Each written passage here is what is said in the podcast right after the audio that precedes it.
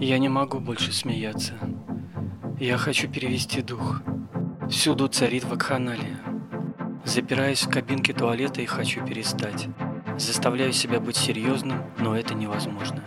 Смех душит меня с такими благими намерениями.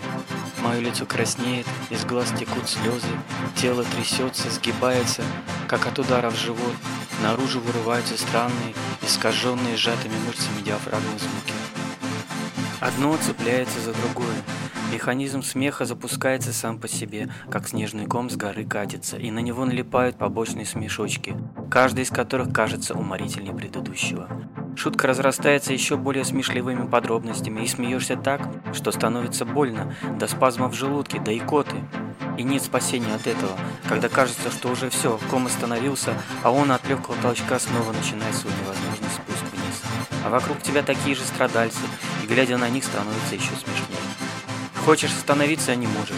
Заставляешь себя думать о плохом, но как? От смеха тебе настолько безмятежно, настолько легко, что и жизнь кажется шуткой, источником веселья.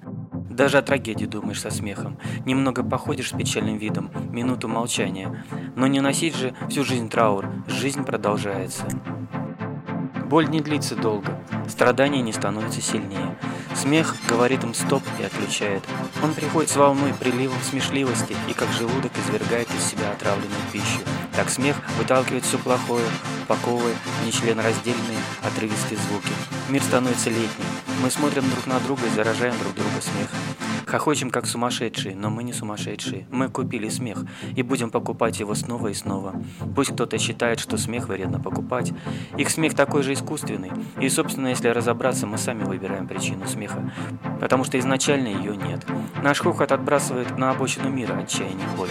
Кромсает их, в лицо летят рубиновые брызги, лицо смеется, всегда смеется. И на работе я все время смеюсь, веселюсь без конца, ржу как полоумный, потому что работа – это половина жизни.